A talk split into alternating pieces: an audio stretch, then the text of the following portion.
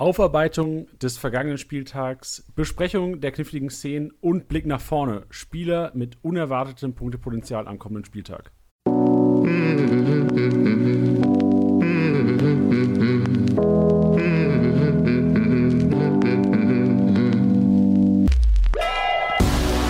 Spieltagssieger Besieger, der Kickbase Podcast. Mit deinen Hosts Titti und Janni. Hallo und herzlich willkommen, Spieltagssieger Besieger, der Kickbase Podcast, präsentiert von Tipwin. Schön, dass ihr auf Play gedrückt habt, schön, dass ihr eingeschaltet habt. Heute wieder riesen Mehrwert hier von Tiddy und mir. Tiddy, erstmal grüß dich, schön, dass du wieder an meiner Seite bist. Ja, hallo. Vielen Dank, dass ich an deiner Seite sein darf. Mensch, schöne Worte. Wie war denn dein Wochenende, Tiddy? Ähm, mein Wochenende war grundsätzlich gut, wenn du auf Kickbase ähm, ja, eingehen möchtest. Mal wieder meine obligatorischen 700, 800 Punkte in beiden Ligen. Deswegen möchte ich darüber wieder nicht reden. ist, auch, ist, ist schlimm. So im Kickbase-Podcast will man nicht über Kickbase reden, da sind wir genau an der richtigen Stelle. Naja, also wenn ich mir jetzt auch überlege, dass hier einer in diesem Podcast sitzen darf, der irgendwie jede Woche ähm, ja, so eine Punkteausbeute hat, Nichtsdestotrotz ist da auch viel Pech dabei und so viel Handlung, Handlungsmöglichkeit habe ich leider gar nicht mehr. Ja, vor allem war es auch ein Spieltag, wo wahrscheinlich viele Manager ähm, auf Bayer Leverkusen, wahrscheinlich auch auf Bayern München gesetzt haben, beziehungsweise setzen, muss, setzen mussten, weil sie viele Spieler von den Vereinen im Team hatten. Und Leverkusen fand ich sehr, sehr enttäuschend, das Sonntagmittagsspiel. Ich sehe gerade dein Tab Sober, 220 Punkte, Tilly. Ja, ja da klar. kannst du dich auf jeden Fall nicht beschweren. ist ja klar, ist ja klar. Ja, Edmond, die, Edmond die Legende. Ähm, ja, nee, also so in den anderen Ligen ist halt so, Pavard ähm, Corona-bedingt ausgefallen, genauso wie Müller. Ähm, ja, das, sowas ist halt dann ärgerlich. Und wenn man sich dann anschaut, wird, Pav, äh, wird mit 29 Punkten, Pavlenka mit 7, Amiri mit 0, Kampel mit 0, Kunja mit 41, Jovic mit 53. Ja, also das sind eigentlich die Hochkaräter, von denen ich deutlich mehr erwarte. Ähm, Deswegen, eigentlich sieht dieses Team ziemlich gut aus, aber es performt halt nicht. Ja, so ist, ist, es jeden Montag dasselbe. Ist es ja. jeden Montag dasselbe. Ja, aber, ja. Deswegen kann ich auch nicht viel mehr dazu sagen. Nee, ist aber geil. Theoretisch machst du es ja richtig. So, du sagst ja, ey, ich habe geil gemanagt, ich habe ein gutes Team zusammen. Kann ich ja nichts dafür, wenn die nicht performen. ja, also da, da, mit der Aussage wird man sich, glaube ich, ziemlich leicht machen ich, ich glaube, man ist ein guter Manager, wenn man auf sowas dann auch reagiert. Aber ist halt dann immer die Frage, wie, ne? Ja, aber vielleicht ist ja was dabei heute, Tilly, weil wir gehen ja auch, also wir haben uns wieder hingesetzt heute Morgen, den Tag über. Klar haben wir Fußball geschaut, haben wir geguckt, was nehmen wir mit aus dem letzten Spieltag und was können wir besser machen nächsten Spieltag. Und das wird heute auch das, das große Thema sein. Also wir gehen jetzt noch gleich auf die kniffligen Szenen ein. Ähm, sind nicht viele, das kann man schon mal sagen. Es wird auch diesmal nicht auf der Base stattfinden. Also wir werden jetzt nicht irgendwie eine große detaillierte äh, Ausformulierung auf der Base als Artikel äh, veröffentlichen. Wir werden das hier kurz abfrühstücken, weil es einfach nicht viel gab am Wochenende. Im Grunde genommen nur das Thema Tor eingeleitet. Ähm, äh, thematisiert und dann gehen wir auf unerwartete Punktepotenziale ein am kommenden Spieltag, denn es ist echt einiges dabei, was auf den ersten Blick zuerst mal unerwartet kommt aber dann im Nachhinein sehr viel Sinn macht und hoffentlich auch dir, Tiddy, am Wochenende einiges an Punkten einheimsen kann. Ich hoffe es. Bevor wir aber zu den kniffligen Szenen kommen, ähm, Kruse-Podcast. Wir haben letzte Woche mit Max Kruse, richtig, mit dem Max Kruse eine Stammtisch-Episode aufgenommen. Und also ich, ich als neutraler Kickbase-Manager muss sagen, eine der geilsten Episoden, die ihr je in eurem fucking Leben hören werdet. Äh, ohne jetzt hier uns selbst zu beweihräuchern, Max Kruse unfassbar sympathisch gewesen, geil gesprochen als Kickbase, also Fußballprofi, der Kickbase managt, finde ich ja schon mal, die Kombi ist ja schon mal überragend. Und dann Sachen vom Latz gelassen wie, äh, weiß nicht, was wollen wir spoilern, Teddy? Es gibt sicherlich ein paar, die jetzt hier den Podcast hören und nicht wissen, also, ähm, um was es geht. Es, es ist, ich, wir waren ja schon so ein bisschen überrascht, dass es auch ziemlich durch die Medien ging. Ähm, die Aussagen werdet ihr wahrscheinlich schon gehört oder gelesen haben. Aber ähm, ja, jetzt kann man ja so sicher behaupten, dass ihr Sachen dort erfahren werdet, die Max Kruse vorher noch nie gesagt hat. Und ähm, deswegen lohnt es sich auf jeden Fall mal reinzuhören. War für mich oder für uns war es auch ganz ungewohnt, weil auf einmal war man so, man war auf einmal Journalist. So aus dem Nichts. Ja. So gefühlt, wir sind die, wir sind die zwei Pappenheimer von Kickbase, die hier einmal in der Woche äh, eine Stunde reden dürfen. Und äh, auf einmal war es dann so, dass die Bild äh, berichtet hat über den Podcast und wir so ein bisschen Journalistenstatus hatten. War ganz ungewohnt. Also für alle Journalisten, die gerade einschalten und denken, oh, da guck mal, was ist ein seriöser Podcast, das ist, wo Max Kruse das und das gesagt hat. Nee, keine Sorge, also ist nicht seriös, könnt im Grunde genommen wieder ausmachen. Es geht um Kickbase. Ja, also ich hätte mir so ein bisschen gewünscht, dass wir auch noch eine Videoaufnahme davon gehabt hätten, weil bei der einen oder anderen Aussage äh, war, war, meine Kinnlade schon wirklich ähm, am Boden, muss ich sagen. Da hätte ich mich selbst kurz erwischt. Ja, und wie krass war dieser Moment? Wir können es ja jetzt sagen, weil wahrscheinlich, wenn eh 80% den Podcast gehört haben, die hier heute reinhören. Wie krass war dieser Moment, wo er gesagt hat, ja, ähm, Liverpool war schon fix im Grunde genommen. Und ich dachte mir so, hä? So entweder war ich nicht gut genug informiert und das wurde schon mal irgendwo gesagt und ich dachte so, hä, ist das jetzt komplett neu oder was? Und dann hast du auch so krank reagiert, dachte ich, wow, ist das jetzt die krasseste exklusive Info, die Max Kruse wahrscheinlich je in seinem Leben in einem Podcast äh, gesagt hat. Ja, weil es auch der erste Podcast war, in dem er mitgemacht hat. Scheiße, der sagt es doch nicht. Nee, also kurz, ähm, hört auf jeden Fall rein. Es, es lohnt sich. Selbst auch äh, nach diesem Wochenende, auch wenn natürlich ein bisschen auch auf das Wochenende eingegangen wurde, lohnt es sich auch im Nachhinein. Definitiv noch. Richtig. Ich packe den Link in die Show Notes. Ihr könnt ja schön fleißig zuerst mal den Podcast jetzt zu Ende hören. Ihr habt ja schon angefangen, lohnt ja jetzt nicht abzubrechen. Und dann könnt ihr euch schon noch den Kruse-Podcast reinfahren.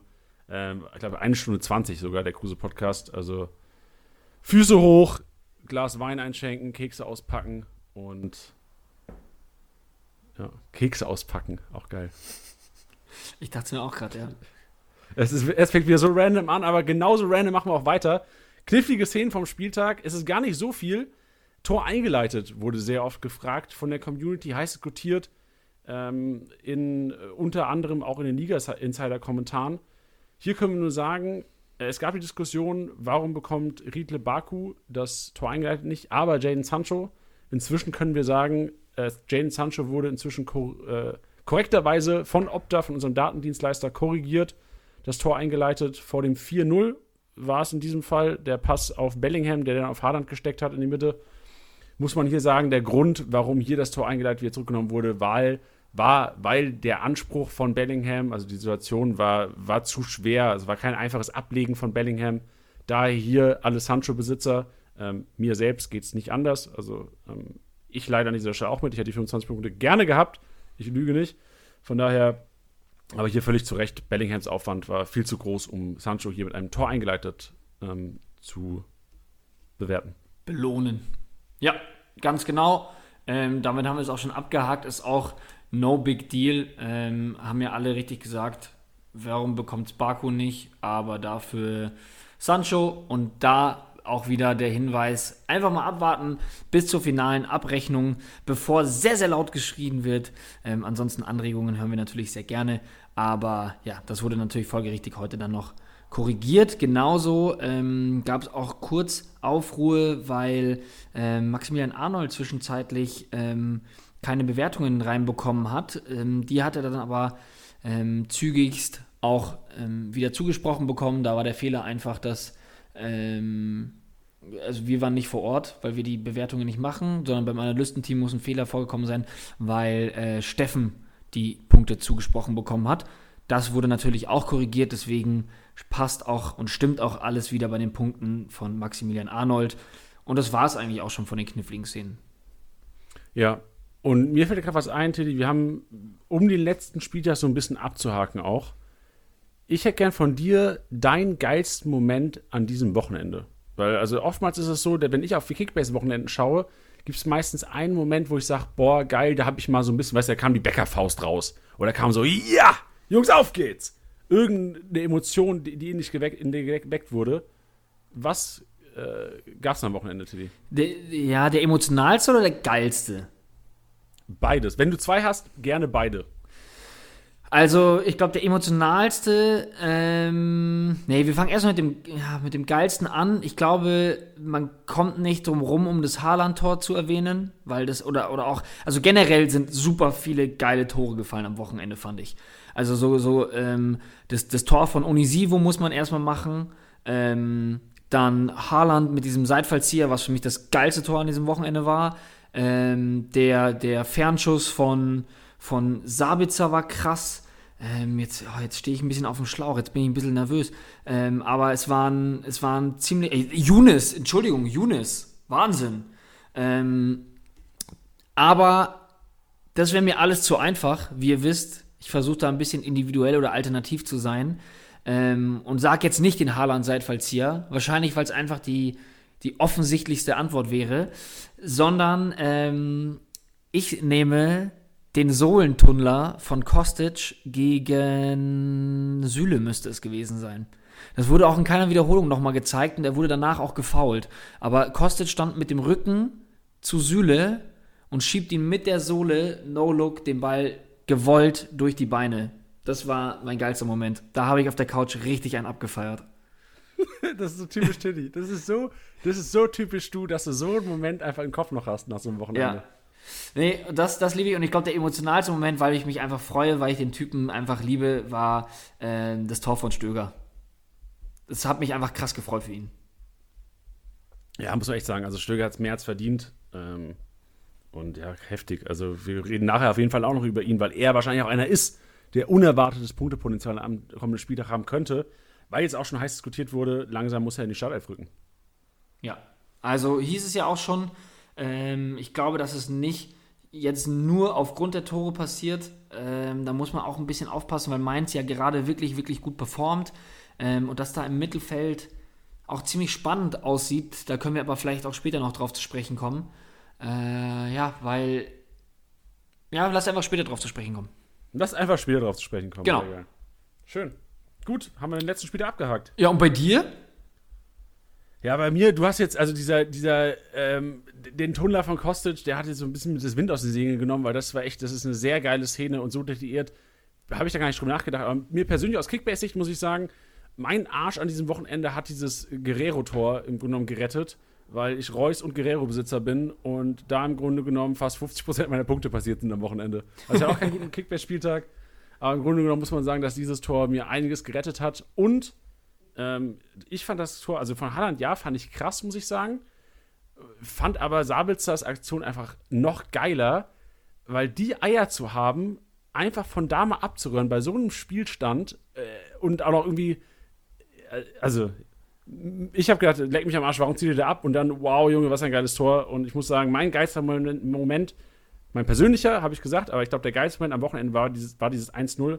Auch wenn ich jetzt hier, äh, kein Leipzig-Fan bin, wie auch übrigens derjenige, der äh, Sabitzer richtig getippt hat äh, und aus Leipzig kommt, aber trotzdem kein Leipzig-Fan ist. Dessen sprachen wir, wo wir noch hören am Ende des Podcasts, der den MVP richtig getippt hat. Äh, muss ich aber sagen, Sabitzer so ein bisschen Moment des Spieltags, weil auch irgendwie das die Meisterschaft noch ein bisschen spannender gemacht hat. Also es ist oben wieder spannend. Als neutraler Fußballfan, der ich ja bin, wenn es um die erste Liga geht, finde ich das sehr, sehr attraktiv und muss sagen, jetzt hat auch Bayern wieder ein bisschen Druck, was auch im Endeffekt dann für Kickbase ganz geil ist, weil die Kickbase-Spieler von, die, die Bayern-Spieler auch in Kickbase dann wieder hoffentlich besser punkten, auch wenn es gegen schwächere Vereine gibt, geht. Wie es mhm. am Wochenende, Überleitung auf den nächsten Spieltag, ja gegen Köln geht. Und da die Hoffnung wieder auf viele Rohpunkte äh, Hoffnung auf viele Rohpunkten liegt. Nicht schlecht.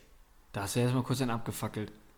Da, ja, das, es war, war wild, war wild, war ein wildes Wochenende. Die letzten zwei Wochen waren generell wild.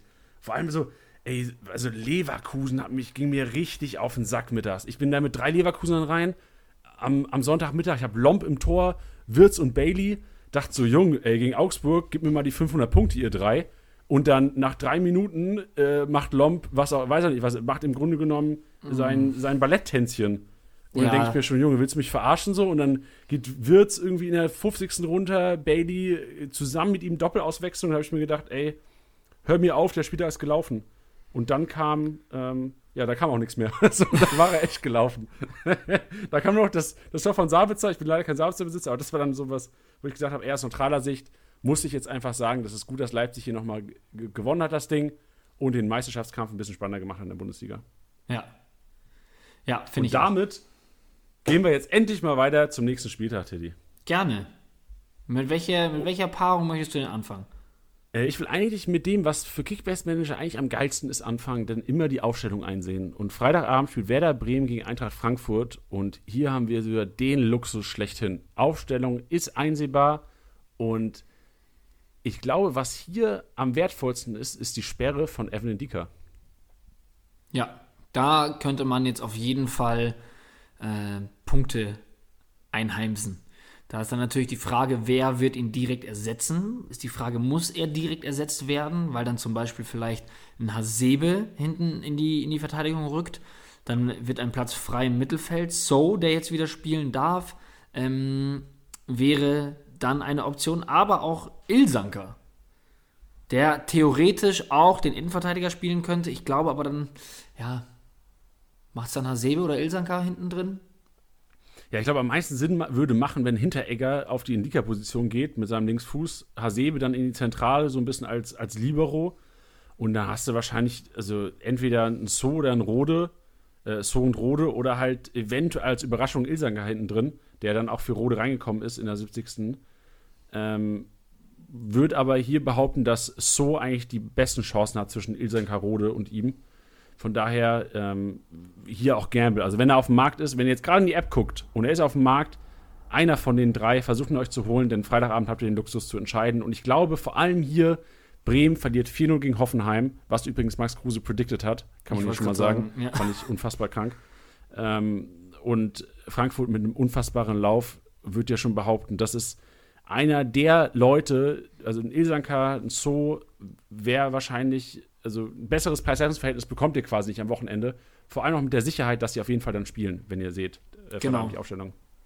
Genau, und vor allem muss man jetzt natürlich dazu auch sagen, ähm, wenn man jetzt zu, zu Ilsanka tendiert oder ihn bekommt und er am Wochenende spielen sollte, ist jetzt keine Investition, die euch für den Rest der Saison was hilft. Also da jetzt nicht overpayen und irgendwie, weiß ich nicht, 6 Millionen für zahlen, sondern ähm, ja, schaut einfach, dass ihr, dass ihr da einen einen, ähm, einen, einen guten, guten Preis zahlt, bei dem ihr euch nicht ärgert, wenn ja, wenn es nicht dazu kommen sollte, dass er nicht spielt oder dann eben nur diese eine Partie spielt. Ja, vor allem 500k-Spieler. Also Isanka ist, glaube ich, der 500k-Spieler, der momentan noch in der App ist. Wahrscheinlich neben Philipp Wene. Und wenn auch einer fragt, warum Philipp Wene nicht steigt, dafür können wir nichts. Ich habe also wirklich selten so viele Liga-Insider-Kommentare gelesen zu Philipp Wene, dass Leute sich aufregen, dass er nicht steigt ist ja jetzt nicht mein, also ist nicht unser Fehler. So, der Algorithmus bestimmt es, wenn, wenn ihr nicht genug kauft, dann steigt er halt nicht. Ja, genau so ist es. So, sorry, sollte jetzt auch nicht böse klingen. So. Also war, war lieb gemeint, aber einfach nochmal unseren Algorithmus erklärt. Ja, nee, ist ja richtig. Also die Frage kommt ja oft, aber es, es liegt ja nicht an uns. Es liegt an eurem Kaufverhalten und scheinbar wird er nicht so viel berücksichtigt, wie es die MWene-Besitzer gerne hätten. Aber so ja. ist es.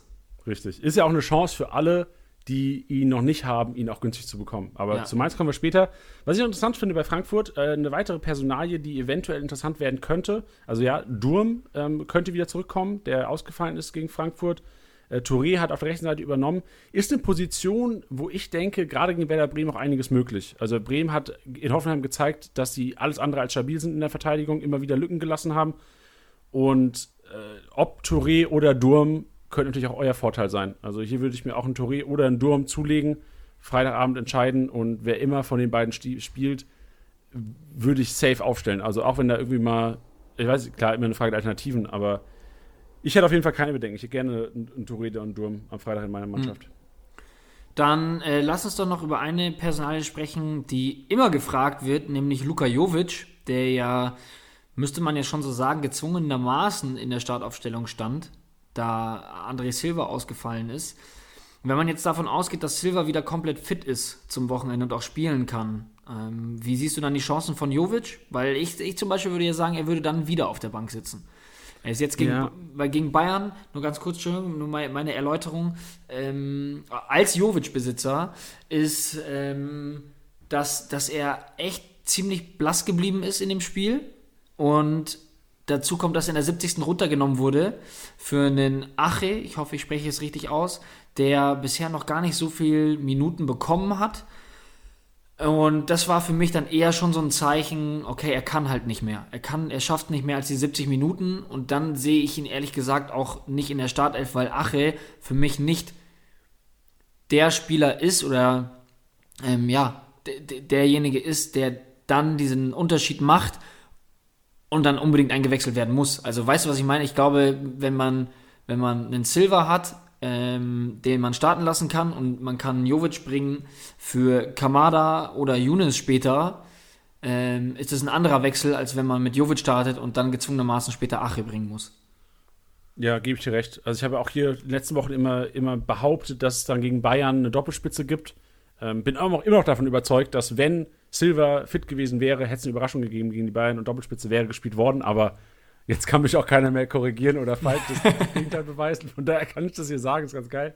Äh, Würde aber auch behaupten, dass wenn Silva jetzt wieder fit wird, ähm, ist es auch ein Gefühl von mir, weil Jovic, wie du gesagt hast, nicht überzeugt hat. Ja, er hat es sehr schwer gehabt. Er hat sicherlich auch durch, durch seine Präsenz, durch seinen Namen wahrscheinlich ein bisschen mehr Platz gelassen für, für Younes und Kamada, weil Alaba und Boateng sich ein bisschen mehr auf Jovic konzentriert haben. Ja. Da hinten. Ähm, muss man natürlich auch berücksichtigen, dass einfach gegen die Bayern gegen uns da für keinen Stoßstürmer der Welt einfach ist, äh, Tore, zu, Tore zu schießen. Ähm, aber ich gebe dir ja recht. Also Silva sehe ich auf jeden Fall weiterhin über Jovic, denke aber immer noch und habe immer noch im Hinterkopf diese Kommentar von Hütter, der gesagt hat, Jovic haben wir nicht auf die Bank geholt und nicht als Ergänzungsspieler geholt, sondern langfristig für die Startelf. Und ich würde mich wieder aus dem Fenster lehnen, irgendwann wird auch wieder diese Doppelspitze kommen, weil beide einfach qualitativ zu gut sind, um nur Joker zu sein in der, in der Bundesliga. Ja, allerdings sehe ich aber auch gerade Kamada und Younes fast schon zu stark, dass das jetzt sehr schnell passieren wird, zusammen mit dem Fitnesszustand von Jovic. Ja, das stimmt, das stimmt. Also wirklich, also Younes, krankes, du hast gesagt. Alter. Muss man, muss, man, muss man eigentlich auch sagen, nachdem wir das jetzt so ein bisschen so ein Recap hatten äh, vom, vom vergangenen Wochenende, eigentlich müsste man sagen, Younes MVP und äh, geilste Szene des Wochenendes äh, für seinen Jubel nach dem Tor. Richtig. Ey, eigentlich hätten wir das echt sagen müssen. Ja, aber das, aber das war ja eine spontane Frage. Deswegen hat man sich da noch nicht so viele Gedanken gemacht und es ist sehr viel passiert. Und dann denkt man ja sehr schnell nur ans Sportliche. Deswegen muss ich sagen, ich revidiere alles, was ich davor gesagt habe. Sorry, Stögi, aber äh, Younes gewinnt diesen Spieltag für mich. Wir können ja, wir können ja sagen, nicht geilste Szene, sondern wichtigste Szene des Spieltags. Da auch mal ein Ausrufezeichen zu setzen in der richtigen Situation, wenn die Medien einfach auch dahin gucken. Ja. Einfach mal da ein Ausrufezeichen zu setzen, finde ich, fand ich sehr sympathisch. Und ähm, ja, auch das Tor, was wir, also so ein Ausrufezeichen, doppeltes Ausrufezeichen gesetzt von, von Armin Younes. Frankfurt haben wir durch. Frankfurt spielt Freitagabend, so, also wirklich hier nochmal die Nachricht, so nutzt das aus. Aufstellung einsehen, ihr habt wieder gesehen am Wochenende so viele Überraschungen von Leuten, die nicht gespielt haben. Also ich glaube, in Zeiten der Rotation, klar, Frankfurt rotiert normal nicht so viel, aber wenn wir zu Überraschungen kommen, zu spontanen Ausfällen, Freitagabends, das ist so wertvoll und deswegen arbeitet immer darauf hin und schaut auch jetzt schon mal gerne rein, wer so die nächsten Wochen freitags spielt und da vielleicht auch früh genug vorbereitet zu sein, weil im Grunde genommen geht der nächste, die Vorbereitung auf den nächsten Spieltag beginnt Freitagabend 20.30 Wenn die Aufstellung abgegeben ist, dann muss direkt der Blick nach vorne kommen. Ja. Und nicht erst hier mit dem Podcast hören. Aber besser jetzt als nie. Und dann lass uns doch trotzdem noch äh, kurz ein bisschen auf Werder Bremen eingehen. Ähm, du hast es ja schon auch richtig gesagt gehabt, dass ähm, dass, dass Max das vorhergesagt hatte, ähm, dass, dass Hoffenheim da klar gewinnen wird. Ähm, natürlich muss man aber trotzdem hervorheben, dass Agu wieder gespielt hat, Augustinsson nicht am Start gewesen, wird aber auch wahrscheinlich für den nächsten Spieltag ausfallen. Also Agu auch wieder jemand, den man sich für wenig Geld ins Team holen könnte, wenn man sagt, ich habe jetzt gerade noch einen 500k-Spieler oder ich suche noch einen Spieler, vielleicht auch gerade noch einen Abwehrspieler, ähm, jemanden, den man auf jeden Fall in Erwägung ziehen könnte. Klar wird es tough gegen Frankfurt, aber hey, you never know.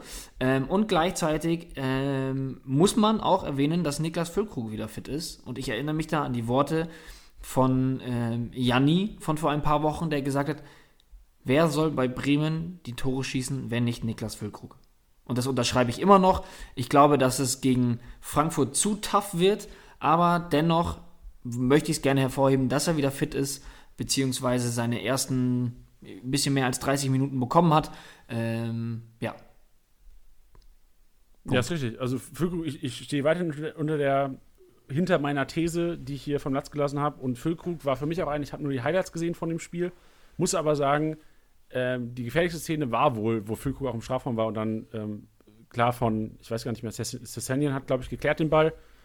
Ja, im Grunde genommen sieht man, dass Füllkrug einfach so ein bisschen für Gefahr sorgt da vorne und Füllkrug weiß einfach auch, wo das Tor steht. Und das ist enorm wichtig, gerade für Bremen, die sich nicht viele Chancen erarbeiten, dann einen zu haben, der einfach die Chancen macht, wenn er welche bekommt. Und ich würde auch davon ausgehen, dass langfristig, auch wenn Sargent so ein bisschen ein Stein im Brett hat bei Kofeld, was ich immer noch nicht ganz verstehe, weil ich seine Leistung Wochen, äh, also vor mehrere Wochen lang jetzt schon nicht irgendwie für groß Bundesliga tauglich erhalte. Ähm, von daher wünsche ich mir eigentlich für Werder Bremen, dass Rajica und Füllkrug da vorne so ein bisschen Dampf machen werden mhm. in den nächsten Wochen, weil anders sehe ich irgendwie keinen kein Turnaround. Ja. Aber ja. Wilder Haufen, also wirklich. Gegen Hoffenheim, in Highlights habe ich mir gedacht, was ist denn los damit? Also, äh, was macht ein Toprak dahin? Was macht ein Friedel? Und also, für mich war das eine sehr unsortierte Leistung. Und äh, ja. ich glaube, wenn die das gegen Frankfurt wieder auf den Platz zaubern, dann ist da einiges an Kickbase-Punkten für Frankfurt möglich und, am Freitag. Und ich muss mal sagen, ähm, wir, wir, müssen dann ja auch gleichzeitig so ehrlich sein. Wir, wir, uns wurde ja mal gesagt, wir sollen ähm, mal highlighten, was wir mal richtig vorhergesagt haben. Ähm, gleichzeitig möchte ich dann aber auch so transparent sein und auch sagen, dass ich sehr, sehr überrascht war von den Hoffenheimern, die hinten super standen. Auch ein Samaseko, der richtig, richtig gut gespielt hat. Ähm, weil ich mir nämlich dachte, mit Adams, Grillage und Richards, die wir so übrigens auch vorhergesagt hatten, dachte ich mir, das wird mir eine Nummer, das wird eine Nummer zu wild. Deswegen hatte ich gedacht, boah, da habe ich Max ein bisschen erstmal vor dem Wochenende widersprochen und dachte mir, die müssen sich da hinten erstmal finden, zumal das ja irgendwie bei Hoffenheim in dieser Saison öfters mal der Fall war, dass die in keine wirkliche Routine reinkommen, weil die immer durchwechseln mussten, weil mal Spieler verletzt waren und weiß ich nicht was. Ähm, ja, deswegen hätte ich das nicht so erwartet. Also spannend zu sehen, dass die da hinten so gut standen. Ja, aber also, ich habe jetzt nur die Highlights gesehen. Ich weiß nicht, ob wahrscheinlich haben einige Hörer wahrscheinlich das komplette Spiel gesehen. Vielleicht hast du das komplette Spiel gesehen, kannst du auch gleich mal sagen. Aber für mich war es auch so, dass hätte da jetzt ein Gegner auf dem Platz gestanden, der da auch wirklich Probleme gemacht hätte der Verteidigung. Also ja, die standen solide, aber ich glaube auch nicht, dass die irgendwie für große Herausforderungen gestellt wurden, wenn man sich die Highlights angeguckt hat. Kannst du mir widersprechen? Nee, das jetzt nicht, war jetzt nicht zwingendes dabei, aber trotzdem muss man, muss man erstmal hinkriegen. Stimmt. Ja, du hast recht, du hast recht. Gut, sprechen wir ähm, über die nächsten Rohpunkte-Monster mit unerwartetem Punktepotenzial am kommenden Spieltag. VfB Stuttgart gegen Schalke 04. 04. Und da habe ich mir ein, ein, paar rausgesucht, äh, eine, ein Duo rausgesucht, wo ich eigentlich fast überzeugt bin, dass grüne Balken äh, im Spielerprofil stehen werden nach dem Spieltag. Und zwar ist das Mafropanus und Kempf. Mhm. Für mich beide, also in der Dreierkette, gerade weil sie halt nicht in der Zentrale stehen. Ich habe Anton ist immer derjenige, der gar nicht so viele Pässe über die Mittelfeldlinie spielt. Und da ist eher Kempf und Mafropanos die, die ein bisschen offensiver denken und auch immer wieder ähm, mit nach vorne gehen bei Angriffen. Gerade wenn, wenn Silas auf der rechten Seite irgendwie vorne rumwuselt, ist Mafropanos einer, der da irgendwie auch mal dann Ballkontakt hat in der gegnerischen Hälfte. Und das sind für mich zwei und vor allem Mafropanos aufgrund des Preis-Leistungs-Verhältnisses Leute, die man echt guten Gewissens eigentlich aufstellen kann am nächsten Spieltag, gerade weil es gegen Schalke 04 geht. Ja, und da unterschreibe ich sofort. Man muss jetzt auch ähm, Stuttgart jetzt nochmal loben, dass die ähm, irgendwie nicht so wirklich einbrechen. Also die hatten schon eine, eine Phase, wo sie dann mal ja so eine, so eine kleine Down-Phase hatten und eben nicht mehr die die, äh, als da so Top-Favoriten reingegangen sind, die jetzt irgendwie da rumwirbeln und alles zerstören, sage ich jetzt mal. Also die, nach so einem Dämpfer wie gegen Leverkusen mit einem 5-2 ähm, und dann Hertha davor, 1-1, glaube ich. Ich glaube, davor haben sie unentschieden gegen Hertha gespielt. Richtig, ähm, 1-1 gegen Hertha, ja. Ähm, ja, und dann jetzt einfach so ein Spiel zu gewinnen, das war für die nicht easy, ähm, war, war ein ziemlich, ja, zähes Spiel, sage ich jetzt mal, und dann, dass man das dann trotzdem gewinnt. Weißt du, was ich meine? Also das finde ich, das muss eine Mannschaft auch erstmal schaffen, dass man dann trotzdem so ein Spiel dann gewinnt. Und äh, das spricht krass für Stuttgart und deswegen ist das weiterhin ein Team, wo ich äh, auch ohne den Gonzales, der da immer als, als ähm, ja, fast schon als Messias gefeiert wurde, dass, oh, wenn er zurück ist und sowas, aber Sasa Kalajdzic hat jetzt oft genug gezeigt, dass es auch ohne ihn geht. Ähm, deswegen, ja, Stuttgart immer noch super heiß und äh, ich glaube, du hast noch jemanden auf der Liste, ne? Ich hätte noch jemanden, ich habe Sosa noch aufgeschrieben, weil ich Sosa einfach auch ein sehr gutes Preis-Leistungs-Verhältnis sehe ja. und ihn auf jeden Fall auch empfehlen würde, gerade durch seine Flanken und gerade dadurch, dadurch dass halt inzwischen Kalajdzic da vorne drin steht, äh, notgedrungen, weil ja äh, Gonzales ausfällt, ähm, finde ich halt Sosas Flanken, da, allein dadurch könnt ihr so viele, äh, gibt halt, die Wahrscheinlichkeit ist so hoch, dass da Torbeteiligung durch entstehen. Von daher würde ich auch Sosa gerade in so einem Spiel gegen Schalke, die klar sehr kopfballstark sind, aber trotzdem Kalajdzic als größter Spieler der Bundesliga ist er, glaube ich, kannst du, wird, den wirst du finden. So der, du kannst nicht, den kannst du nicht komplett verteidigen über die Lüfte. Ja, Ja, und dazu muss man sagen, dass ähm, für, für, den Preis, wenn Sosa jetzt mal nicht eine, ähm, eine direkte Torbeteiligung hat, dass ähm, er auch dann in Ordnung punktet. Also wenn man da so ein bisschen durchscrollt, ich highlighte jetzt nur mal ein paar Spiele, ähm, wie zum Beispiel 1-0 verloren gegen RB Leipzig, trotzdem 87 Punkte. Ich glaube, zu dem Zeitpunkt wird er wahrscheinlich so um die 8, 9 Millionen gekostet haben. Hey, total in Ordnung. Bei einem 2-2 gegen Frankfurt mit 103 Punkten. Ähm, ja, also das sind, weißt du, das sind so für mich Sachen. 2-1 gegen Bremen gewonnen und nicht mal einen zu 0 Bonus bekommen. Ähm, 144 Punkte. Also da muss ich schon sagen, ähm, das ist jemand, den ich mir vor einigen Wochen bei uns gekauft hatte, wo er, glaube ich, 9,5 wert war und ich habe glatte 10 gezahlt, weil das noch die Kohle war, die ich hatte und habe den bekommen und ich habe mich wirklich so gewundert, dass ich den überhaupt bekommen habe. Ähm, ja, und ich bin mega, mega happy mit dem. Ja, ich scroll gerade mal durch, weil ich erinnere mich, dass mein An Angebot abgelehnt wurde von, von Sosa damals. Lass mich kurz mal runterscrollen. Währenddessen habe ich eine Frage für dich. Amin Harid, so der ja. bestpunktende Schalke eigentlich momentan. Was denkst du? Also, weil 4-0 gegen Dortmund verloren und trotzdem, ich glaube, was hat er gemacht? 75 Punkte, 78 Punkte. Also wirklich gut gepunktet für eine 4-0-Niederlage. Und wenn was ging bei Schalke, dann über ihn. Das heißt trotzdem viele Ballkontakte. Empfiehl oder würdest du ihn weiterhin empfehlen, so ein bisschen als Lückenfüller, weil jetzt 7 Millionen wert in Kickbase, leicht sinkend, ist im Grunde genommen kein schlechtes Preis-Leistungs-Verhältnis, wenn man bedenkt, dass Schalke im Grunde fast nur auf die Mütze bekommt. Und wenn dieses wenn sie irgendwann mal wieder gewinnen sollten, bin ich mir sicher, dass Harid wahrscheinlich einer der bestpunktsten Schalke-Weiteren auch ist. Ja. Ja, also ich glaube, du hast das richtige Stichwort da schon genannt und das ist für mich Lückenfüller. Ähm, ich brauche hier wahrscheinlich längeren Podcast-Hörern nicht erzählen, was für ein riesiger Harid-Fan ich bin. Ähm, und jedes Wochenende, wenn ich mir das anschaue, liebe Schalke, es tut mir leid, das meine ich wirklich gar nicht böse. Aber das ist, wenn ich ihn mir da angucke, denke ich mir, also der, der performt jetzt schon so gut, wenn der noch noch besseres Team um sich herum hätte, will ich mir gar nicht ausmalen, wie gut er dann wäre. Ähm, aber was du sagst als Lückenfüller, weil wenn man sich das anschaut, äh, ich finde so dieser, dieser Fehler von Stamboli vor dem Gegentor ist so repräsentativ für Schalke aktuell.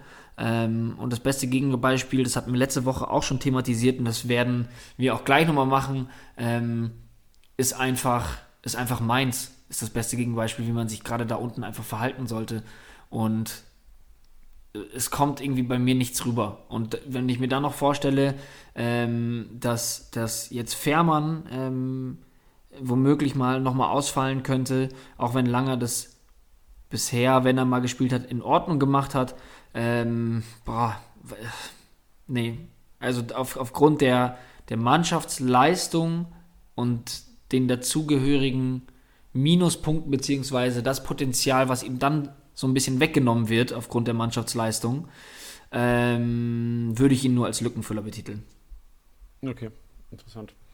Ähm, du, hast, du hast Mainz angesprochen, zu Mainz kommen wir gleich. Lass uns ähm, zuerst noch über ein Spiel reden, wo auch eventuell, wo es Überraschungen geben könnte und wo es, wo es für uns Kickbase-Manager heißt, antizipieren, versuchen da einen Lückenfüller zu finden, denn Brooks, gesperrt, fünfte Gelbe, wer ersetzt ihn? Ich schmeiße mal zwei Namen im Raum, Pongracic, Giavogi. Ja. Jetzt die Frage, wer macht's von den beiden, Tilly?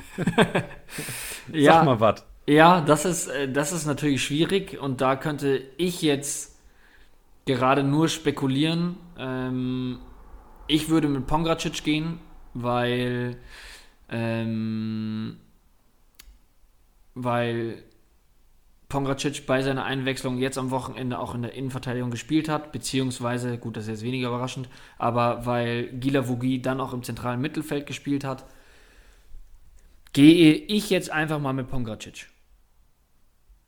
Okay, interessant. Aber ja, einfach auch nur ein äh, Gefühl. Ich kann es ich mir jetzt nicht herleiten, um ehrlich zu sein. Da bin ich auch sehr ehrlich mit euch. Deswegen bin ich gespannt, was du sagst. Ja, also die Wahrscheinlichkeit ist, glaube ich, auch relativ hoch, dass, dass Pongracic das macht. Muss aber auch sagen, dass ich mich erinnere, Anfang der Saison hat Giavogi den linken Verteidiger gespielt bei Wolfsburg und hat es auch am Anfang der Saison echt gut gemacht. Von daher könnte es natürlich auch eine Option sein, Giavogi dahin zu setzen. Und Pongracic halt ähm, dann eher der Ersatzmann für einen Lacroix ist, der über die rechte Seite mit seinem rechten Fuß. Ich weiß jetzt nicht, wie stark Giavogis rechter Fuß ist, äh, linker Fuß ist. Ob er da vielleicht einen stärkeren hat als Pongracic, was vielleicht für Glasmann eine ausschlaggebende, äh, ein ausschlaggebendes Kriterium sein könnte. Ähm, von daher muss man, muss man auf jeden Fall abwarten, aber wahrscheinlich, also Tilly, ich würde dir recht geben, die Wahrscheinlichkeit ist größer, vom Gefühl her, dass Pongracic das macht. Weil, ja. aus deinen Gründen, die du gesagt hast, Innenverteidiger eingewechselt worden, Giavogi auf der 6. Ähm, von daher, ja, Pongracic. Und da sind wir bei einem, Pongracic, ähm, 1,8 Millionen. Das hat gerade zwei Sekunden gedauert, um nachzuschauen, wie der Marktwert ist. Aber 1,8 Millionen für einen, der bei Wolfsburg spielt, die gefühlt jedes Spiel zu Null spielen, die letzten äh, Wochen, gegen Hertha daheim, wäre es mir auf jeden Fall wert, das Risiko einzugehen und eventuell da einen zu haben, der ähm, nicht spielt, aber die Wahrscheinlichkeit, wie wir gerade toll mit unserem Bauchgefühl analysiert haben, sollte auch sehr für Pongratic sprechen. Ähm, ich habe jetzt gerade währenddessen mal kurz rausgesucht, ähm, dass Pongracic zusammen mit Lacroix, Mbabu und Roussillon ähm, gegen Bayern hat Pongracic als linker Innenverteidiger gespielt, neben Lacroix. Oh, geil. Okay, nice. Und Sehr das Spiel drauf gegen Stuttgart auch wieder. Deswegen. Also, wir haben hier Marktforschung auf ganz hohem Niveau. Da haben wir es doch, ey. Live im Podcast, was erforscht, rausbekommen, Pongracic 1,8 Millionen zulegen, aufstellen und Punkte einsacken. Ja, also ja klar, also ist, ist wieder auch, auch, da der Disclaimer, dass man da natürlich aufpassen soll, dass dann Pongracic nicht ähm, für den Rest der Saison da gesetzt sein wird, sondern das greift eben jetzt, weil Brooks gelb gesperrt ist.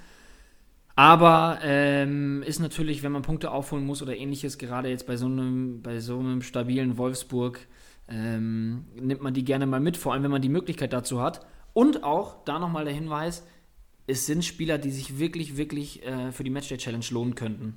Die hohes Punktepotenzial haben, dafür, dass sie wenig wert sind.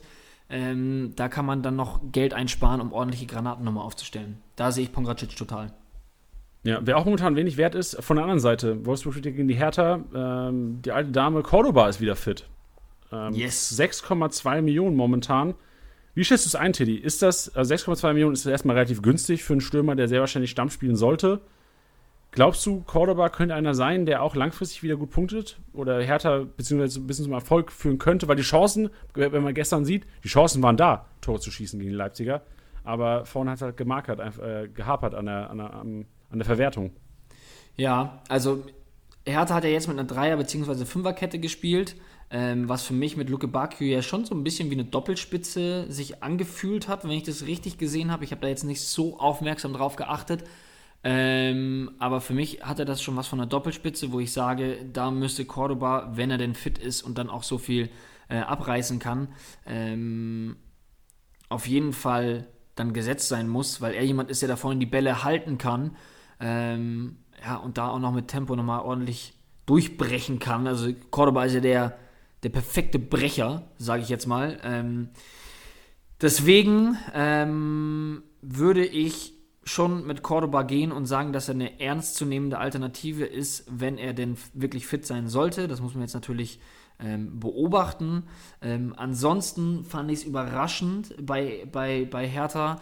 Ähm, Dardai stand in der Startelf, der das nicht wirklich gut gemacht hat. Der hatte auch, wenn man sich überlegt, einmal katastrophal dieses Abseits aufheben wollen bei dieser einen Chance von Huang ähm, die er auch einfach nicht macht, was ich auch nicht verstehe. Aber äh, da sah er gar nicht, gar nicht gut aus. Klünter als rechter Innenverteidiger, da muss man auch mal gucken, was man davon hält. Ähm, hat das eigentlich recht solide gemacht. Ähm, ist halt dann vielleicht so ein bisschen, ich sag jetzt mal, äh, und das mit, mit, mit aller Vorsicht, ähm, vom Konzept her ist das für mich so Klostermann Light. Weißt du, weil er einfach. ja, sehe ich, ja, sehe ich. Weil, weil er auch Rechtsverteidiger gespielt hatte, ähm, ein hohes Tempo hat äh, und auch jemand ist, der vielleicht nicht so viel im Spielaufbau zu suchen haben sollte. Ähm, ja, deswegen finde ich das da spannend, dass er vielleicht sich da sogar festsetzen könnte, wenn man weiterhin mit dieser Dreier- bzw. Fünferkette spielt. Ähm, ja, was wollte ich noch sagen? Was mich total geärgert hat, war dieser Fehler von Gendusi. Erinnerst du dich daran? Ja, unnötig einfach. Ja, und, unnötig. Also und, unnötig, ja. Und, und da muss ich nämlich sagen, ähm, äh, ein Spieler, für den ich richtig, richtig viel Geld auf den Tisch gelegt hätte, ähm, kommt jetzt unter Dardai nicht so krass zum Zug. Und das sind dann auch Einsätze, wo ich sage, damit empfiehlst du dich nicht. Und ich halte sehr, sehr, sehr, sehr viel von ihm. Und äh, er hat richtig geil abgeliefert, als er zu Hertha kam. Aber man muss dazu sagen, die Fehler oder dieser Fehler, den wir da am Wochenende gesehen haben, das war jetzt nicht zwingend ein Einzelfall. Das ist ihm schon öfters mal passiert. Der ist technisch so stark, aber der hat das dann manchmal für mich ein bisschen zu locker genommen und hat da hinten schon öfters mal Bälle vertändelt. Ja, habe ich auch so im Kopf, sehe ich auch so. Ähm, kurze ähm, Addition noch zu, zu Cordoba Ja, Entschuldigung, Stelle. ich bin schon wieder total aus. Nee, kein Ding. War ja auch eine, war eine, war eine gute Analyse. Guendouzi-Besitzer werden sich bestimmt richtig gut fühlen da draußen. Ähm, aber ist ja, auch, ist ja auch richtig an dieser Stelle. Zu Cordoba noch. Ja, er ist wieder fit, aber hier noch an dieser Stelle auch gesagt, dass die Wahrscheinlichkeit, dass er direkt in der Startelf steht, auch gar nicht so hoch ist. Ähm, war jetzt auch eine Weile raus gewesen und ähm, würde da auch als Kickbase-Manager vielleicht zuerst mal von nur einer Einwechslung ausgehen, also von 0 auf 100 in der Startelf. Klar, kann sein, dass er vielleicht dann vielleicht nur eine Halbzeit oder 60 Minuten geht, auch möglich, aber würde es auch nicht zu viel ähm, erwarten, gerade am nächsten Spieltag, weil ähm, Hertha ja auch in Wolfsburg spielt, ist also auch nicht so viele Punkte zu erwarten, aber hier die Option haben wir mal reingeschmissen oder wollen es einfach mal erwähnen, weil es langfristig wahrscheinlich wieder eine Option ist, auch für eure Kickbase-Karte da draußen. Genau, ähm, dann noch ein paar Worte zu Kedira vielleicht. Der, ähm, ja, kann, kannst du gerne machen. Ich finde, ich finde, also ich finde halt Kedira einfach so unrelevant für Kickbase. So ein Sechser, der ist, für mich ist der boring, auch wenn er jetzt ein gutes Spiel gemacht hat, meiner Meinung nach, gegen Leipzig. Aber du kannst gerne was dazu sagen, wenn du magst. Nee, deswegen, das, das wäre das, was ich auch ähm, quasi so, so rauspicken würde, dass natürlich da ein mega Hype ist um ihn und was du ja auch sagst, eigentlich eine solide Partie gemacht hat, sehr unaufgeregt, aber dafür holt man ihn ja auch. Ähm, was mich gewundert hatte, war, dass das, also jetzt klar, das ist ein Unterschied jetzt mit der Aufstellung gewesen und nicht diese ähm, typische, ich nenne es jetzt einfach mal 4-3-3, ähm, was sie da vorgespielt hatten, ähm, aber dass er zusammen mit Toussaint aufgelaufen ist, er hat aber dann den noch defensiveren, defensiveren Part gespielt. Ähm, sehr unaufgeregt, aber als er ausgewechselt wurde, hast du auch schon gesehen, so, boah, mehr als 70 Minuten sind gerade echt nicht drin.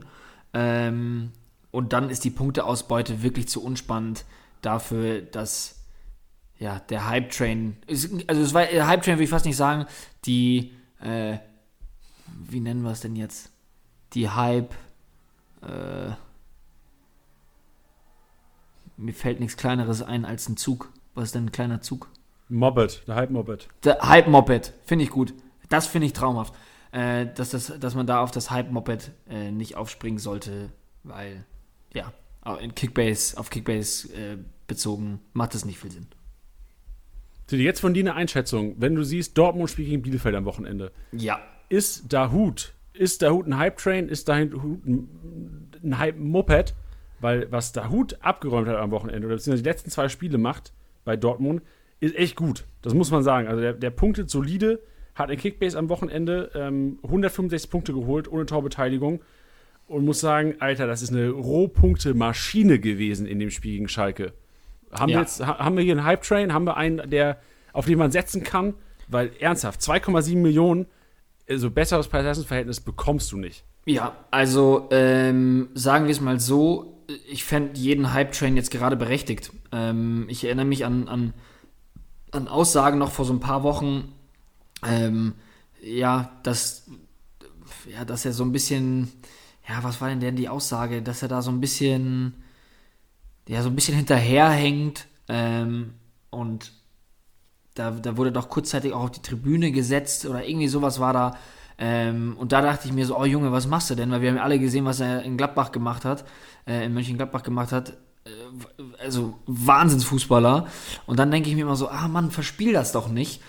Und ähm, gleichzeitig fand ich es dann geil wiederzusehen, dass es nur als Außenstehender. Ich bin bei den Trainings nicht dabei, ich bin äh, intern äh, nicht dabei, aber dann fand ich es geil zu sehen, wie er irgendwie so aus dem Nichts sich so langsam wieder rangekämpft hat. Dann hat er Einsätze bekommen, dann hat er in der Champions League gestartet.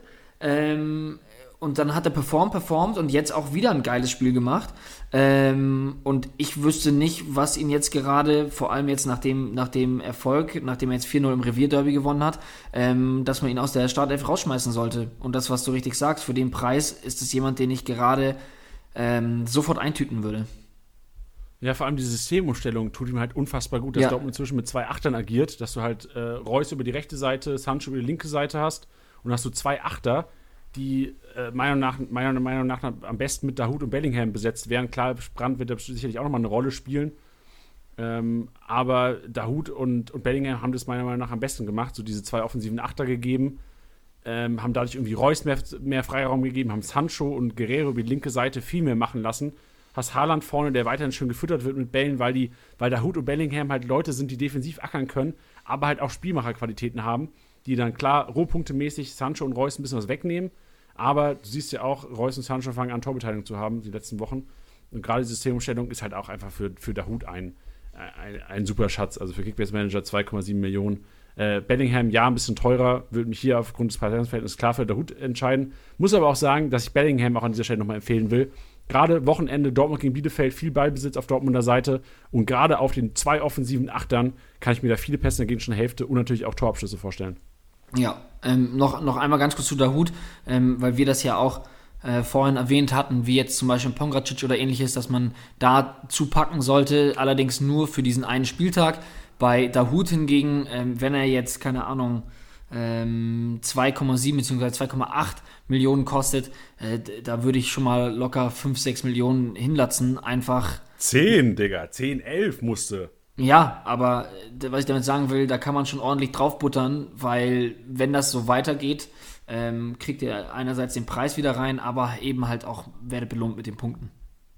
Genau, gerade wenn du halt siehst, dass ein Bellingham eigentlich jetzt gerade wieder die Kurve bekommt vom Marktwert, der auf 15 Millionen wert ist und ich hätte fast lieber in der momentanen Verfassung Dahut in der Aufstellung fürs Wochenende als ein Bellingham. Ja, und was man dazu ja auch sagen muss, ist, was ihn, glaube ich, auch noch ganz gut in die Karten spielt, ähm, so bitter es natürlich ist, dass Akanji verletzt ist, ähm, wünsche ich ihm nicht, aber das bedeutet wahrscheinlich, dass die Innenverteidigung aktuell dann auch einfach aussehen wird, ähm, wie jetzt am Wochenende mit Can und Hummels. Das heißt, da ist sozusagen nochmal ein Konkurrent weggefallen, ähm, weil Can aus dem Mittelfeld wahrscheinlich in die Innenverteidigung gezogen wird. Ja, und ich fand es interessant zu sehen und damit äh, vielleicht so das letzte Learning vom Wochenende. Oh nee, wir müssen noch die Rechtsverteidigerposition besprechen. Das machen Ja. wir gleich. Ich fand ein interessantes Learning, dass ähm, in Bezug auf Hummels. Weil normal war es so, dass in Hummels und Akanji die Innenverteidigung gebildet haben, hat Hummels im Grunde genommen jedes Kopfballduell ge- gemacht in der Innenverteidigung. Also Abschläge ist er immerhin, hat versucht, jeden Kopfball irgendwie mitzunehmen, hat deswegen auch unfassbar viele Kickbase-Punkte gemacht. Und ich glaube, was Kickbase-Punkte angeht, ist Chan so ein kleiner Dämpfer für Hummels. Ähm, also nur was Kickbase-Punkte angeht, qualitativ halte ich die Innenverteidigung trotzdem noch für sehr hochwertig. Ich glaube, Emre Can kann es auch gut, gut übernehmen, die Position. Aber ich glaube, dass Can Hummels äh, Kickbase-Punkte wegnimmt. In, in geklärt plus 5, in Kopfballduell gewonnen. Das heißt, das muss man auf jeden Fall auf dem Schirm haben. Heißt aber auch, dass Can einfach einer sein kann, der gerade auch gegen Bielefeld ähm, äh, auch enorm viele Rohpunkte sammeln könnte. Finde ich spannend. Rechtsverteidigerposition. Oh, ich war überrascht. Ich war überrascht. Ich dachte, Moret startet. Äh, Meunier startet und Moret startet nicht. Aber Moret hat gestartet. Titi, was glaubst du? Prognose, wie sieht es in Zukunft aus? Ja, ähm, ich hätte eigentlich auch sofort mit Meunier gerechnet. Ähm, ich muss auch sagen, dass Moret das doch eigentlich gut gemacht hat. Ähm, und dann ist es eigentlich mehr so eine offene Frage, dass ich mir stelle, äh, die, die ich mir stelle, ist gerade jetzt in der Situation auch ähm, bei Dortmund. Ne? Also die ja schon deutlich hinterherhinken, ähm, also in Ambitionen hinterherhinken, dass man sagt, wenn es da mit, mit den Spielern jetzt gerade läuft, das ist ja das gleiche, was wir auch bei der Hut gerade gesagt haben, warum sollte man ihn rausnehmen? Ich gebe dir einen Grund. Ich, ich, ich habe einen Grund äh, und das ist der Grund, warum ich glaube, dass Meunier startet. Ich glaube, ich weiß, was kommt, ja. Nächstes Spiel Bielefeld, danach Bayern. Und du kannst, du brauchst gegen Bayern Meunier da hinten. Und du brauchst Meunier, der vielleicht davor schon mal ein paar Minuten bekommen hat. Von daher glaube ich, dass Meunier gegen Bielefeld spielt. Und das ist, äh, das wäre mein einziges Argument, warum ich glaube, dass Meunier spielt. War das das, was du auch antizipiert hast? Nee, ich dachte, dass du über, ähm, über die Körperlichkeit kommst von Vogelsammer und Klos. Oh, auch sehr gut. Oh, oh ja, zwei Argumente zusammengeschustert in wenigen Sekunden. Ganz stark. Ja, ähm, ich muss aber ehrlich sagen, dass das ja auch schon so ein bisschen eine Vermutung war, dass das auch passieren könnte ähm, gegen Schalke, wenn man jetzt sich überlegt, dass ein Kolasina- äh, Kolasinac mit seinen Vorstößen da äh, körperlich schon auch deutlich überlegen ist. Aber ich gehe trotzdem bei dem Wochenende nochmal mit Morey, muss ich sagen. Ich glaube, dass das gerade einfach die Devise ist, es läuft, never change a winning team. Eher 60 Minuten Morey, nochmal 30 Minuten Meunier und Meunier dann gegen Bayern. Aber ich kann es mir noch nicht vorstellen. Weil sonst, hätte, weil sonst, hätte, sonst hätte er wahrscheinlich doch dieses Wochenende schon mehr als diese sieben Minuten bekommen, oder? Da stand ja, ja kein Spiel auf der Kippe. Ja, da gebe ich dir auch recht. Ist ein gutes Argument. Ist vielleicht auch was, was wir auf jeden Fall am Freitag in unserer Prickbase-PK nochmal aufgreifen werden. Garantiert werden wir das. Garantiert. Bayern gegen Köln. Auch ein Spiel, wo man sagen muss, genauso wie Dortmund, Bayern enormes Rohpunktepotenzial. Ballbesitz wird genau wahrscheinlich wie beim Spiel Dortmund-Bielefeld verteilt sein. Tippmann steigt auf 70-30. Heißt auch, hier, gerade weil Bayern unter der Woche spielt, Köln ähm, sicherlich jetzt kein Gegner. Ich erinnere mich, in der Hinrunde wurde viel rotiert gegen Köln. Kann ich mir jetzt gar nicht mehr so viel vorstellen, muss aber schauen, wie, wie die Champions League läuft. Aber hier zwei Namen, die ich mehr reinschmeißen würde. Die erste ist abhängig von Südes Fitnesszustand. Äh, Buanassar, der der Rechtsverteidigerposition vielleicht übernehmen könnte gegen Köln und da auch sicherlich gut Punkte machen könnte gegen so einen Gegner. Und Musiala, Müller sehr wahrscheinlich noch nicht in der Startelf, wird äh, laut Medienberichten erstmal nur eine Einwechslungsoption sein am Wochenende, wird ein paar Minuten bekommen, war wohl ursprünglich auch mit Goretzka der Plan, war ja, also wurde auch so gemacht, aber Goretzka sollte, glaube ich, ursprünglich 30 Minuten spielen, wurden dann 45 am Wochenende, der, derselbe Plan wird wohl mit Müller anvisiert. Von daher hier äh, Choupo-Moting meiner Meinung nach nicht überzeugt und von daher sehe ich Musiala in der Champions League als auch am Wochenende auf der 10. Ja, würde ich auch so sagen. Ähm, wo wir, ja, also Musiala ins Spiel bringen, finde ich auch äh, sehr richtig.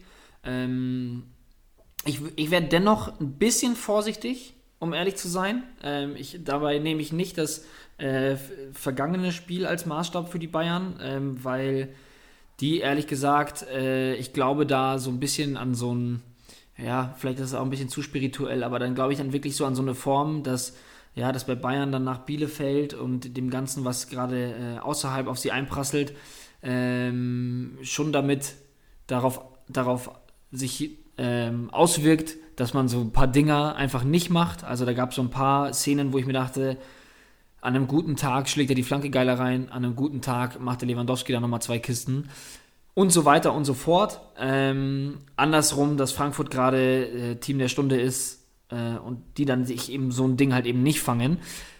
Geil, dass ich das jetzt also ausführlich sage, dafür, dass ich davor gesagt habe, ich möchte dieses Spiel nicht als Maßstab nehmen, sondern eher Köln.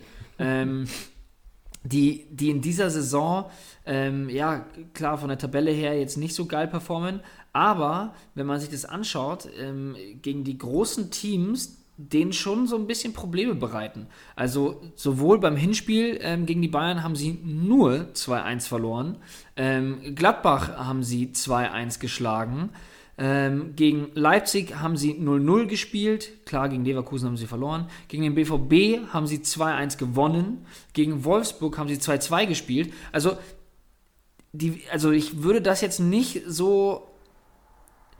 Eigentlich würde ich sagen, Bayern da voll mit rein, Top 3 Teams, normalerweise, wenn du die Tabelle anschaust. Aber ich hätte dennoch trotzdem ein bisschen Respekt davor, ähm, dass Köln das vielleicht gar nicht allzu schlecht macht. Damit meine ich jetzt nicht, dass Köln 4-0 gewinnen wird, sondern dass das vielleicht nicht eine richtige Klatsche von den Bayern hageln wird. Ja, interessanter Punkt. Ja, kann natürlich auch sein. Aber trotzdem muss man hier sagen, also Ballbesitz wird trotzdem klar aufgeteilt sein. Garantiert. das ist ja auch immer relevant für die Kickbase-Punkte. Ähm, und ja, wird interessant sein, gerade weil Bayern ja unter der Woche Champions League spielt und man muss sehen, wie der Fitnessstand da ist. Was auch ein Grund sein könnte, dass eventuell doch da ein bisschen rotiert wird. Muss man abwarten. Die nächste Partie, Leipzig gegen Gladbach, würde ich gar nicht so viel darauf eingehen, weil in die Kategorie, ähm, jetzt, die wir hier ansprechen, also quasi die unerwarteten Punkte, sehe ich gar nicht so viel Rotation. Also ja, Gladbach spielt unter der Woche gegen City, glaube aber, dass quasi zweimal die Top F aufläuft jetzt äh, in dem Spiel und ist ein klassisches Punktesaugerspiel. Also die werden sich beide Kickbase-Punkte wegnehmen.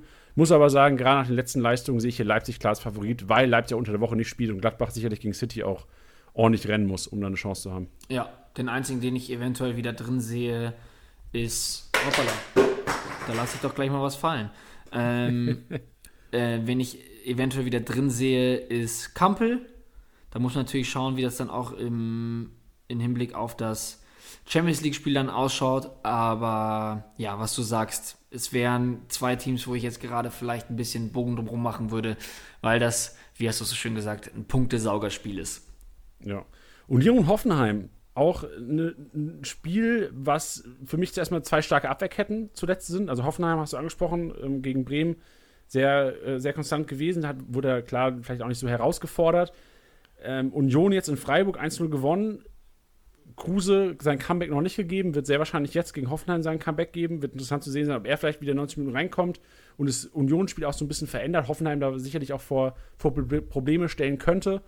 Trotzdem glaube ich, dass dieses Spiel gar nicht so viel Kickbase-Punkte abwerfen wird, weil beide jetzt einfach so solide sind in der Defensive zurzeit. Also Hoffenheim hat es auch wieder sich so ein bisschen gefangen, hat man schon gegen Dortmund gesehen, dass sie da ähm, solide stehen, so, solide spielen. Von daher, weiß ich, äh, würde ich auch so einen kleinen Bogen drum machen, weil auch gerade Unioner inzwischen schon relativ teuer sind. Und bei Union-Spielern, die müsst ihr für die Wochen danach auf der Rechnung haben. Also da kommen die einfachen Partien und da kommen die fetten Punkte, auch für Max Kruse-Besitzer, bin ich mir eigentlich fast sicher. Ja. Ja, möchte ich, möchte ich gar nicht so sagen. Finde ich, fand ich alles richtig, was du gesagt hast. Lass uns zu Mainz kommen. Mainz spielt gegen Augsburg und also wirklich, ähm, Respekt an dieser Stelle. Also, das fällt mir als Lautern-Fan nicht einfach zu sagen, aber Respekt an Mainz 05. Also wirklich äh, starke Leistung, steckt nicht auf, kämpfen. Und auch bei Mainz gibt es inzwischen Spieler, wo man sagen muss, die sind durchaus relevant für unsere Kickbase-Kader. Ich denke da an Onisivo, Tilly, du hast angesprochen, krankes Tor. Ich denke an einen Stöger, der ähm, für Latzer reingekommen ist, so ein bisschen die Spielmacherrolle gefunden hat, dann so ein bisschen den Zehner gegeben hat und sich da auch wohlgefühlt hat. Du hast gesehen, Stöger ist wieder fast bei der alten Stärke, will den Ball, äh, schießt aus dem Fass, also aus dem Spitzenwinkel ab, hat das Selbstbewusstsein und sind für mich beides Spieler, die ich auch aufstellen würde gegen die Augsburger. Genauso die, In die Innenverteidiger. Also ein Bale fängt an gut zu punkten, ein Saint-Just ähm, gespielt eine kranke Vorlage auf ein Onesivo und sonst auch ein guter Rohpunktesammler. Nia KT haben wir auch schon drüber gesprochen, äh, sollte auf jeden Fall auch eine Option sein für alle Kickbase-Kader inzwischen, weil er einfach im Grunde genommen ein Zehner in der Innenverteidigung ist. ja. Ähm, ja, zu Saint-Just äh, würde ich gerne noch kurz was sagen, weil der ein Spieler war, den ich immer super, super gerne im, im Kader hatte, weil der eigentlich immer günstig war, einfach nur weil er bei Mainz gespielt hat und einfach immer, also über seinem Marktwert performt, muss man dazu sagen. Das ist, möchte ich jetzt auch nicht zu krass äh, hochloben, weil er jetzt äh, mit seinem Assist 162 Punkte gemacht hat. Aber wenn ihr da auch mal zurückscrollt, zum Beispiel in, in, in die letzte Saison, wo er auch nicht viel teurer war, muss ich sagen, ähm, ein geiler Spieler und Mainz hat jetzt einfach Bock.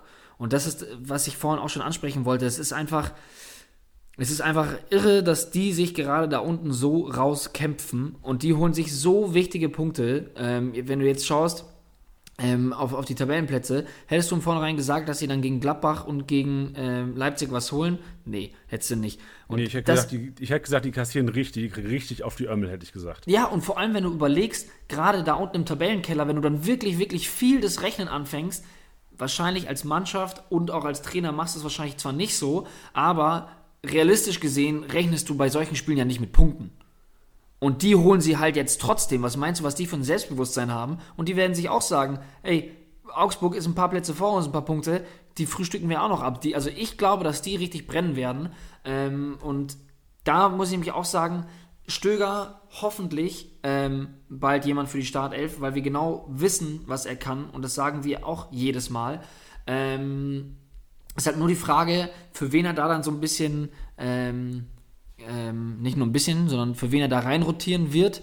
Ähm, wen siehst du da draußen? Weil ehrlich gesagt, glaube ich nicht, dass sie vom System was umstellen würden. Er kam jetzt für Latzer, den ich allerdings fürs, fürs ähm, Mainzer Spiel, auch wenn er nicht bei Kickbase so krass performt, dennoch schon ziemlich wichtig ist. Ähm, und gleichzeitig ein Barrero, ist es dann derjenige, der rausrücken würde und Latzer dann quasi ein Part defensiver geht? Oder wo würdest du dann quasi Stöger sehen? Ja, also ich bin jetzt kein Meisterexperte, aber das würde mir das Gefühl sagen. Und das wäre wär der logischste Move eigentlich. Ein Latzer sehe ich schon als wichtiger an als ein Barrero, erfahrener. Gerade Thema Abstiegskampf kann Latzer sicherlich ein bisschen mehr Feuer entfachen als ein Barrero. Und Doppelspitze kann ich mir nicht vorstellen, dass die davon abrücken. Also ich kann ja. mir schon vorstellen, dass dann so das, das im Grunde genommen mit der Dreierkette und den vier Defensiven, also dass sieben Leute dann quasi in der Defensive stehen und die drei da vorne, dass du halt dann Stöger hast, ein Onisivo und meiner Meinung nach, oder ich hoffe es für die Mainzer, dass ein Gatzel dann eventuell dann wieder von einem Salai spielt, weil ich glaube, das wäre so die Kombi, die momentan, ähm, klar, Quaison wissen wir, dass Quaison auch eine enorme Qualität hat eigentlich, Aber ich glaube, dass diese drei da vorne so die größte Qualität momentan reinbringen würden in den Laden. Ja, gehe ich auch total mit dir. Ähm, ich fand es jetzt relativ auffällig, dass, dass Mainz nochmal ähm, ja, so viel gewechselt hat um die 60. Minute rum. Also äh, Stöger kam in der 64., Glatzel in der 69., Burkhardt in der 69., ähm, Hack kam auch noch für Bell. Ja, muss ich mal ganz kurz gucken. Ja, genau. Hack kam für Bell in der 64. Das war nochmal wie so ein, ja, jetzt schieben wir hier nochmal ein paar Jungs rein, ähm, die dann nochmal ein bisschen Dampf drin haben, vor allem auch im Burkhardt also ist auch jemand, der wirklich, wirklich, wirklich starke Ansätze hat. Und ich glaube aber, dass der so schnell nicht in der Startelf stehen wird, einfach aus dem Grund, dass das so ein bisschen nach so einem Spielprinzip aussieht, als würde man sagen, so 60., 70. Minute schmeißen wir nochmal einen Block frische Leute rein, um zu schauen, so hey, vielleicht können wir da eine, eine, eine Abwehr nochmal überlaufen, nochmal ausspielen, ja, einfach so ein bisschen Finesse noch reinbringen. Ähm, das bleibt jetzt spannend auch so ein bisschen zu beobachten. Ist für Kickbase vielleicht jetzt dann nicht so krank relevant, wenn man jetzt sagt, ich stelle jetzt keinen Burkhardt auf und hoffe, dass er innerhalb von 20, 30 Minuten ein Tor schießt. Aber fände ich dennoch spannend. Aber ich bin bei dir, Glatzel und äh, Unisivo würde ich als Mainzer auch gerne zeitnah sehen, vorne drin, vom Beginn an. Sonntagabend spielt Bayer Leverkusen gegen Freiburg und die interessanteste Personalie eigentlich Diaby gesperrt, fünfte Gelbe. Wer ersetzt ihn? Und auch hier würde ich, je nachdem, für wen wir uns entscheiden, ob es Gray wird, ob es Frimpong wird, ob es vielleicht beide in einer gewissen Art machen, muss man sicherlich auch das Euroleague-Spiel am Donnerstag gegen Bern abwarten. Aber auch hier haben wir unerwartete äh, Punktepotenziale, würde ich behaupten. Ja, also Diaby, der garantiert ausfällt, ähm, wird dann in der Euroleague spielen. Ähm, deswegen gehe ich einfach schwer davon aus, dass das Gray machen wird. Ich glaube, dass Gray starten wird. Ähm, ja. Punkt. Ja. Also ich würde auch Wahrscheinlichkeit höher Gray, muss aber trotzdem sagen, Frimpong hat mir sehr gut gefallen gegen Augsburg. Also hat er äh, ein gutes Spiel gemacht, immer für Dampf gesorgt. Glaube aber auch, dass Gray ähm, von einem Marktwert momentan Kickbase 11,5 Millionen schon der sein wird, der Diaby da direkt ersetzen wird. Aber wie gesagt, auch hier nochmal Donnerstag Euroleague-Aufstellung anschauen, am besten Spiel anschauen. Und ähm, ja, kein Ding, The Zone. Ich mache euch hier Werbung. ja, äh, auf die Rotation auf jeden Fall achten. Ähm, was du ja auch schon gesagt hattest, äh, Lomb, ähm, jemand, der jetzt natürlich vorerst drinstehen wird. Ist jetzt die Frage, ob er diese, diese Nervosität abschütteln kann. Ähm, Boss hat ihm ziemlich den Rücken gestärkt nach dem, äh, nach dem Fehler. Deswegen sehe ich da jetzt, ist ehrlich gesagt nicht, dass nochmal ein Grill reingeschmissen wird, ähm, statt einem Lomb. Aber ja, ob man jetzt. Ja, ist schade. Ist schade. Ja, aber ob man jetzt zwingend auf den dann setzen sollte, weiß ich jetzt nicht, weil wie gesagt, also ich hatte das vor dem, vor dem Wochenende, hatte ich das sogar schon gesagt gehabt, ähm, dass er ein bisschen, bisschen wackelig auf den Beinen bisher war und nicht so den sicheren Eindruck gemacht hat. Das hat er jetzt am Wochenende nochmal bestätigt. Ich muss auch dazu sagen, ähm, Sven Bender jetzt direkt wieder in der Startelf gewesen. Was ist so deine Meinung zu ihm gewesen? Ja, ich fand ihn ganz solide. Also klar fällt er klar ab gegen Tabsoba. Tabsoba auf jeden Fall der Defensivspieler, der A, torgefährlicher, B, Spielaufbaumäßig auf jeden Fall relevanter ist für Kickbase.